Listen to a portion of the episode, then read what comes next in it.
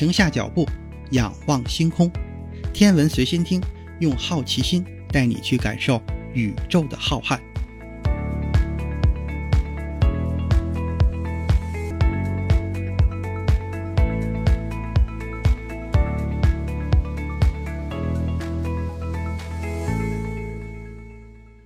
心如宇宙大，世界全装下。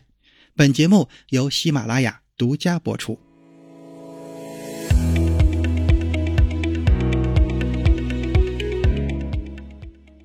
你好，这里是《天文随心听》第二季，欢迎订阅、分享、打赏，还有就是别忘了给咱们的节目投投月票。上一期节目咱们提到了亨特雷斯想让艾伦设计一个比冥王星三五零更大的探测器，这个想法其实源自于他在喷气推进实验室工作的时候，亨特雷斯发现第二代水手号的构想具备很强的动力和支持，所以。当他来到 NASA 工作的时候，就把这个想法带到了冥王星项目里。艾伦对这个想法有意见，但是也没有办法，因为亨特雷斯是他的上司，他只有服从的份儿。时间来到了1991年底，参考第二代水手号的冥王星任务研究完成了。通过估算，这个项目将会花费超过20亿美元。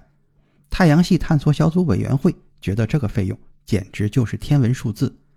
他们还是强烈建议选择更简单高效的冥王星三五零。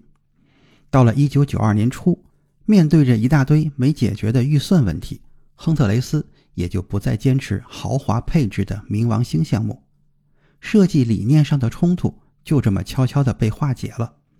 太阳系探索小组委员会也给冥王星三五零的排名提升了很多。眼看着一切都慢慢正常。道路开始畅通无阻的时候，喷气推进实验室那边又出了问题。事情的起因来自于美国邮政局。在旅行者号完成所有的任务之后，美国邮政局发行了一套邮票，整套邮票包含了九张单独的邮票，分别对应着太阳系的九大行星。冥王星降级是很久以后的事情。冥王星对应的那一张邮票只印着一幅冥王星的想象画。同时配着文字说：“冥王星尚未探访。”这套邮票实际上是给喷气推进实验室举办的首日风庆典准备的。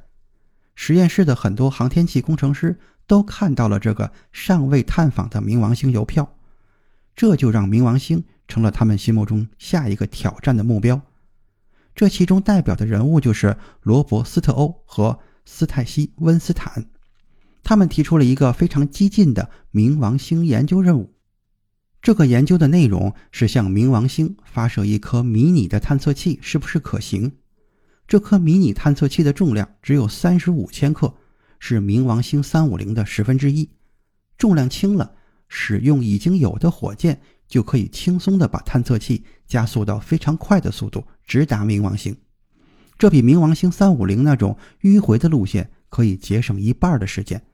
这个项目就被称作“冥王星直通车”，因为探测器的质量非常小，所以功能也就少，只携带两种科学仪器。很多外行星科学工作组的科学家了解了计划之后，认为这种低成本高速度的方案很难落实，而且携带仪器那么少，投入回报不成比例。在豪华版和迷你版之间，他们还是更偏向于冥王星三五零这个最佳的方案。而且应该立即就启动。一九九二年四月一日，丹·格尔丁被任命为新的 NASA 局长。这位局长除了推动小型任务之外，还鼓励发扬冒险精神。任务小型化就意味着可以同时开展很多项任务，就算有几个失败，也不会影响大局，对 NASA 不会产生很大的影响。在戈尔丁的这种思想指导下，亨特雷斯给斯特欧提供了资金。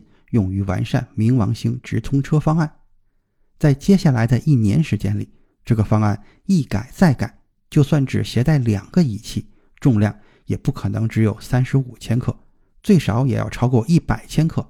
算上备用系统之后，整个探测器最终设计的重量是一百六十四千克，差不多是冥王星三五零的一半的，功能还远远不如冥王星三五零。而且预算也超过了十亿美元，差不多和冥王星三五零一样。戈尔丁得知这些消息之后，勃然大怒，认为自己被骗子给骗了。就此，冥王星直通车任务彻底的离开了人们的视野。这个项目对冥王星探测的影响也就基本结束了。那冥王星三五零是不是就可以顺利开始了呢？这个时候又发生了两件意想不到的事情，咱们下次再说。这里是天文随心听第二季，更多精彩内容，请听下期。